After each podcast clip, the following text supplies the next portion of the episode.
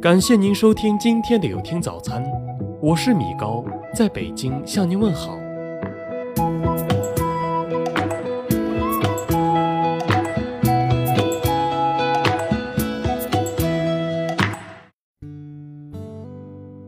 如果说国内著名的心灵鸡汤大师，你第一个会想到的人是谁？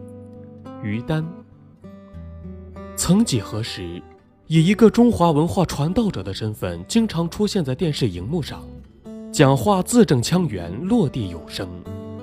从这个不简单的女人嘴里说出来的话，会让你觉得她真是个有文化的人。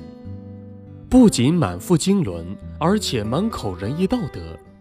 如果你想要学点国文知识，就听于丹吧，准能让你受益匪浅。她肚子里的中华文化。犹如滔滔江水，连绵不绝。于丹的身份还不仅仅是中华文化的传道者。问一下度娘，你会发现，她的履历和身份会让你大吃一惊。北京师范大学教授、博士生导师，还担任多个学校的院长、副院长，还真是个知识渊博的文化人，传播传统文化。通过《论语心得》《庄子心得》《论语感悟》的讲座，红遍全国，甚至走上了国际。他的讲座遍及世界的很多国家，而且还是好评如潮。据说，在于丹最红的时候，有企业邀请他讲座，是以时间来计算费用的。的确，那个时候的于丹很红，他的身份给了他无数的荣耀。走到哪儿都是光环照耀，一度会让你觉得她是最有文化的文化女知识大师。有句话说，人在名利都来得太快太容易的时候，也是最容易出事的时候。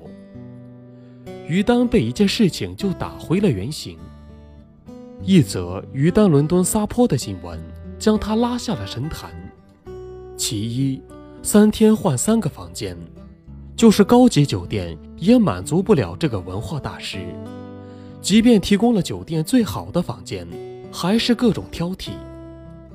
其二，怒斥助理跟翻译，在工作期间对助理跟翻译刁难，甚至当场发威，只是因为助理没有录像，跟翻译打断他说话。很难想象这样的画面，一个文化人会有这样的行为。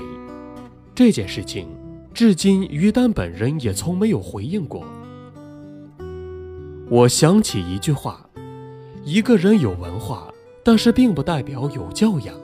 即便是像于丹这种满腹经纶的文化人，可以假设，于丹在国外嚣张跋扈，恰好是在国内受到的待遇太好，走到哪里都是高级酒店、豪车。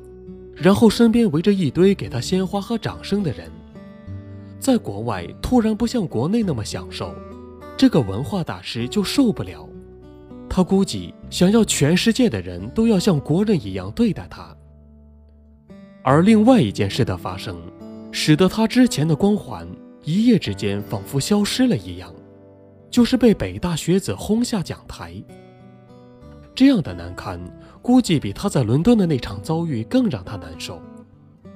的确如此，本应该享受掌声的他，突然如此的不受欢迎，甚至被骂滚下去。面对这样的情景，估计他一点心理准备都没有。可是这样的待遇如果不发生，他的光环依然会照耀大地。事情的发生绝对不是偶尔性。因为他的傲慢和无礼，总是无法跟他在电视机前的那个满腹经纶、满口仁义道德的于丹画上等号。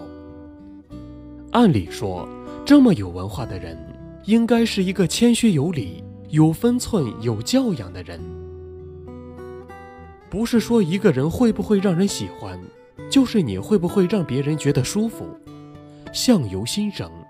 一个人的气质和气场决定别人对你的好感。有些灵魂上的东西是掩盖的再好，总会在某一时刻暴露无遗。于丹，原本应该继续享受他的光环人生，可以继续传播他的满腹经纶，在鲜花和掌声中坐拥名利。只是他自己没有收住，把一手好牌给打烂了。伦敦事件、北大事件，就如同两个王炸，把他的光环都给炸没了。现在再也很难听他娓娓道来，甚至销声匿迹了。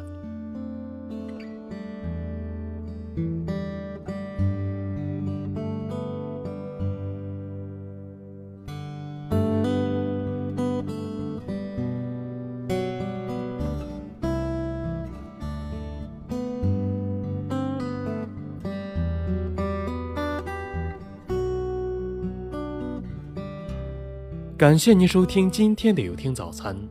如果您觉得不错，请分享给您的朋友们吧。我是米高，我们明天再见。